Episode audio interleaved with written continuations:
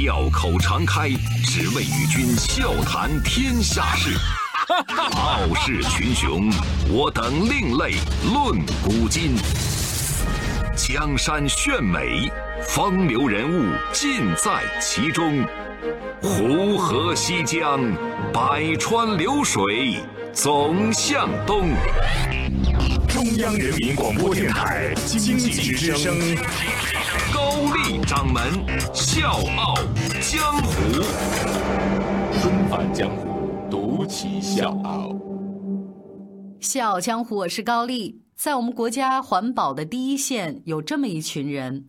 他们呢，每天是需要工作十六到十七个小时的，在荒无人烟的地方，他们要徒步几十公里，就是那种普通的胶鞋，一个月呢可能要走坏三双，既要忍受着没有人沟通的那种寂寞，又要应对随时随地突发的危险。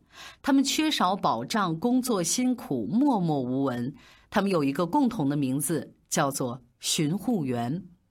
我们今天故事的第一位主人公叫于小德，大家都叫他老于啊。老于今年六十一岁了，他的搭档呢叫于建华，今年六十六岁了。他们是云南迪庆藏族自治州维西傈僳族的普通村民，也是白马雪山护林员。他们的主要工作呢就是巡护这片原始森林里的雪山精灵滇金丝猴。老于负责的滇金丝猴呢，是一个四口之家，爸爸叫列比，妈妈叫白玉丁，还有两个滇金丝猴宝宝。每天凌晨五点多的时候呢，老于呢就带着自己的午饭，背上十多公斤的松萝出发。他需要徒步到海拔几千米的山上去给滇金丝猴喂吃的，顺便呢查看一下他们的健康状况。有一些滇金丝猴小家伙呢，跟老于已经特别的熟了。就算看到他过来，一般呢也不会迅速的躲开，反而会直勾勾的盯着老于手里的松萝，露出那副贪吃的样子。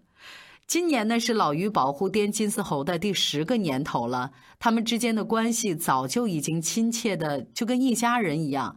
可是各位，你一定想不到，就在几十年前，他们的关系其实并没有那么好，反而有些敌对。纷返江湖，独起笑傲，高丽掌门笑傲江湖，敬请收听。什么原因呢？就是老于所在的傈僳族的村寨叫响古庆。在十九世纪的时候呢，这儿还是猎杀滇金丝猴的主要力量之一。曾经为了生计，村民们呢只能上山打猎，所以呢也一度导致滇金丝猴的数量减少，保护形势也变得非常的严峻。滇金丝猴，咱知道是我们国家特有的物种，是国家一级保护动物。但是呢，在上世纪六十年代以前，因为严重缺乏这种保护意识，大概有七十年的时间，它们消失在了公众的视野里面，以至于有很长一段时间，大家都觉得这个物种已经灭绝了，没有滇金丝猴了。为了保护这种珍贵的生灵，一九八三年，我们国家成立了海拔最高、面积最大的、以保护滇金丝猴及其栖息地为主的国家级自然保护区——白马雪山国家级自然保护区。而这个时候的响古庆猎杀滇金丝猴的这个现象。早就消失了，而且这个地方的村民们在当时维西县林业局局长李虎的推动之下，慢慢的开始自发组织巡护员上山，义务守护这些雪山上的精灵。村民们采用的方法呢非常简单，就是一个人守护一个滇金丝猴家庭，就跟养孩子似的照顾着这些滇金丝猴，这一养就是三十多年。现在的响鼓庆村寨里面，很多人保护滇金丝猴都已经有十年以上的时间了。比如刚才我们提到的老于，跟他的哥哥保护滇金丝猴十年；他的亲家公保护滇金丝猴二十三年；他家的姑爷呢，保护滇金丝猴也有二十多年了。这种守护起到了非常好的保护效果。短短几十年，白马雪山国家级自然保护区里面已经停留了八个滇金丝猴种群，大概有一千五百只的滇金丝猴，占到我们国家滇金丝猴种群数量的百分之七十，占全世界滇金丝猴总数的一半以上。还不止这些，巡护员们呢，还跟自己看护的滇金丝猴们建立了一种特殊的联系。什么联系呢？只有在巡护员的呼唤之下，滇金丝猴们才会主动的从深山密林里面出来现身。也就是这种特殊的联系，给全世界留下了一个观看滇金丝猴的窗口，让那些远道而来的游客在不打扰他们的前提之下，可以一饱眼福。而且这里也是全世界唯一一个可以野外观看滇金丝猴的地方。现如今，虽然这些巡护员们都已经慢慢变老了，但守护滇金丝猴依然是他们不变的心愿。用于小德的话说，如果身体允许的话，他还想守护他们到八十岁到一百岁呢。巡护员其实就是守护员，而守护者的责任是非常重大的，处境也是非常危险的。大概在二零一七年年底的时候，鄱阳江边上就发生了一场惊险的对峙。周一到周五早间五点，下午四点。欢迎收听高丽掌门笑傲江湖，请在公众微信搜索“经济之声笑傲江湖”，记得点赞哦。一群搞非法捕捞的渔民，经常是晚上摸黑去作案，进行电捕鱼。他们特别的机警，稍微有风吹草动的就隔网逃跑了，这就让这个江段的协巡员们伤透了脑筋。我们接下来的这位主人公周军旗，就是守护这片疆域的协巡员之一。为了抓到这群非法捕捞的人，阻止他们继续犯案，有一天晚上，周军旗他们几个人呢，就开着两条船，提前熄火，悄悄地向频繁非法捕捞的地点靠近。滑行了差不多半小时以后，一直没有发现电捕鱼的痕迹。他们觉得可能这些人今天晚上不会来了，然后就准备放弃。就在这个时候，就突然听到前方不远的地方有发动机响的那个声音，就是那两条电捕鱼船正在那儿作业呢。周军奇立刻就启动船只，他们准备一前一后包抄这个非法渔船。但是这个时候，对方也发现他们了，剁掉了渔网，快速的逃走。于是乎，江上的一场追逐战就这么拉开了。不过呢，后来周军旗和其他的协巡员一起啊，还是把对方的船给制止下来了。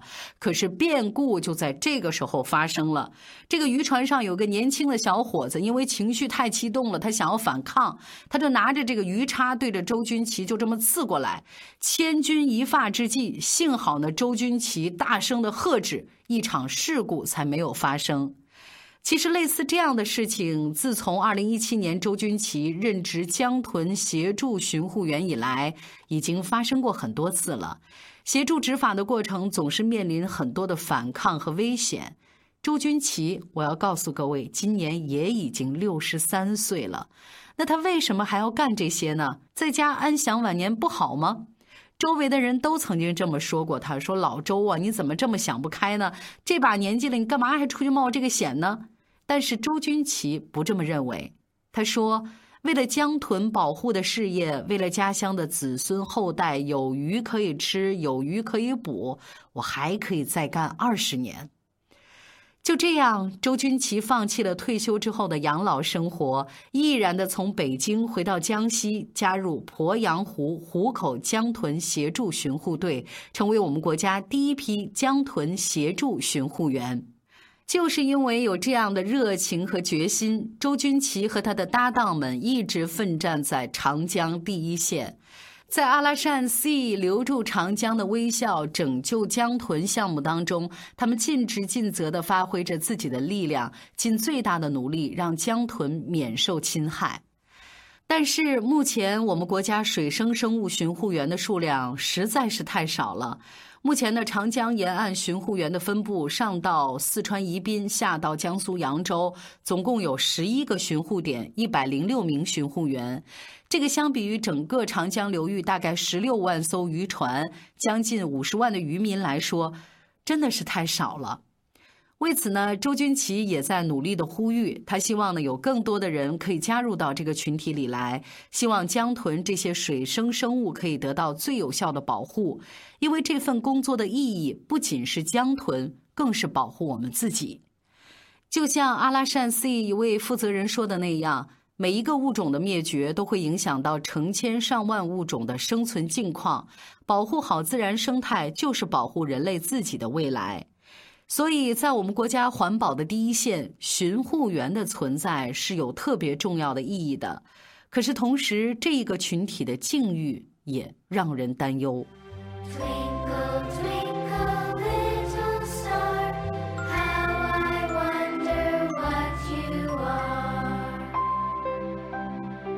大家好，我是来自北京市海淀区的一名小学生。我叫杨敏敏，是《笑傲江湖》的忠实粉丝。我喜欢她的原因是高丽阿姨讲的故事多姿多彩，非常励志。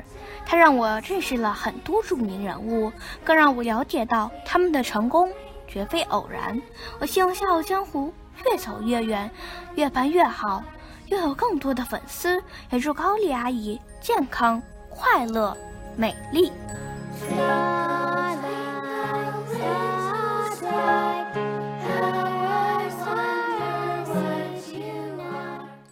我们节目刚开始提到的老于，他呢保护滇金丝猴已经十年了，每天呢都要从早上五点忙到晚上八点半，走几十里的山路，不管是刮风下雨还是下雪都不会间断，有的时候大雪都没到大腿了，他依然是要上山的。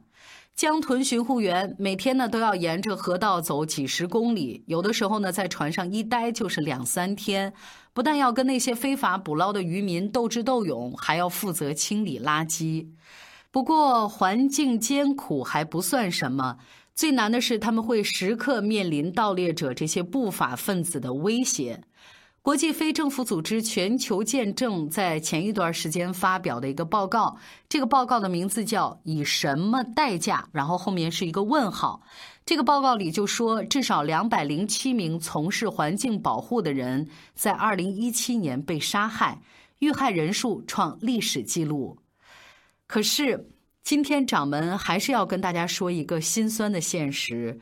就是这样的工作，这样的付出，这样的英雄人物，他们依然在为家里的清贫担忧着。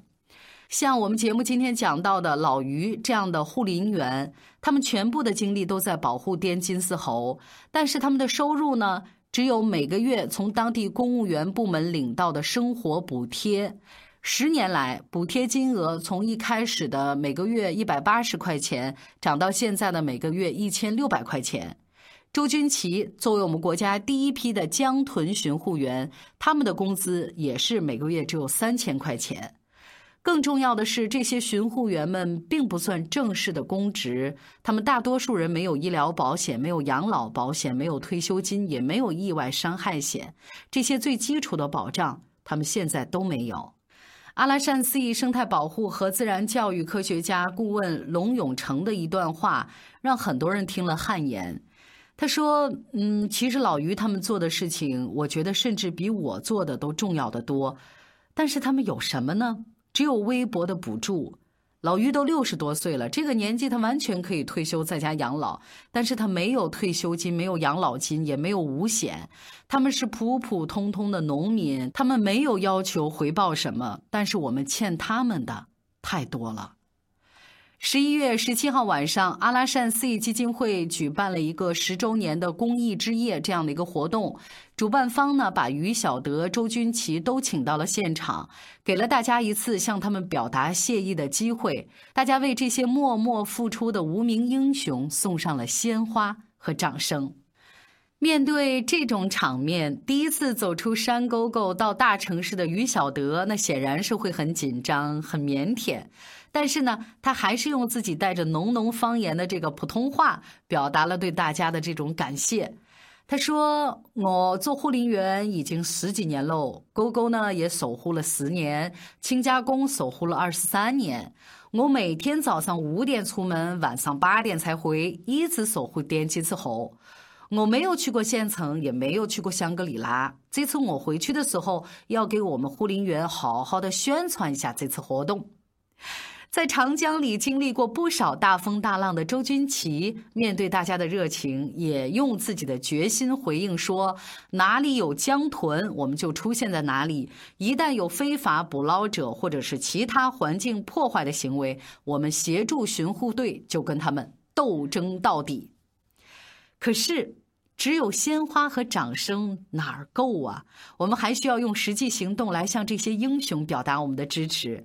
所以呢，这个基金会也特别设立了巡护员关爱基金，也是希望呢能尽自己的努力支持一线巡护员更好的开展工作。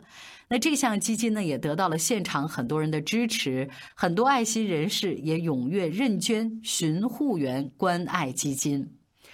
就像那天现场的一位公益人士说的那样，巡护员是保护环境的最好榜样。希望有越来越多的人能够认识他们、关爱他们、支持他们，更希望大家都能在他们行为的感召之下，为保护我们的环境行动起来。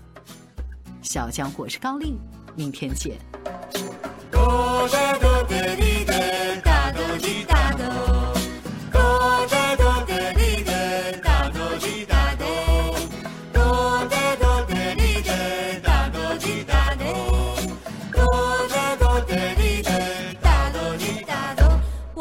家是他群起的一块小地方啊，到处都是青草，全部是绿的。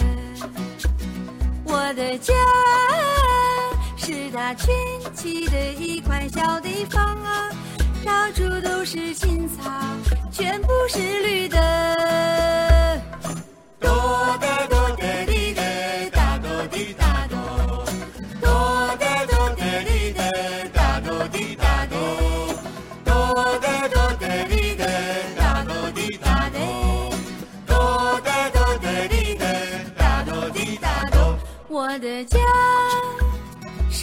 圈起的一块小地方啊，到处都是青草，全部是绿的。我的家是他圈起的一块小地方啊，到处都是青草，全部是绿的。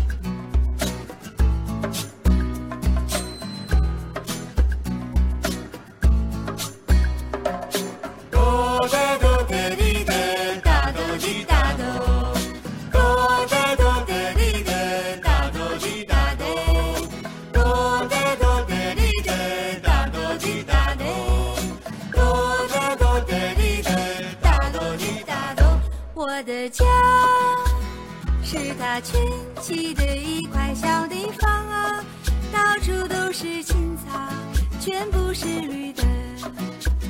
我的家是大群起的一块小地方啊，到处都是青草，全部是绿的。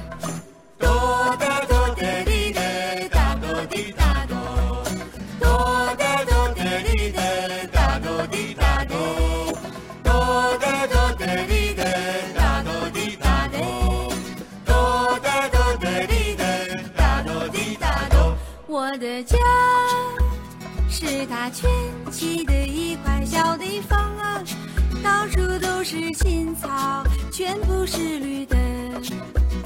我的家是他圈起的一块小地方啊，到处都是青草。全部是绿的。哆哒哆哒哩，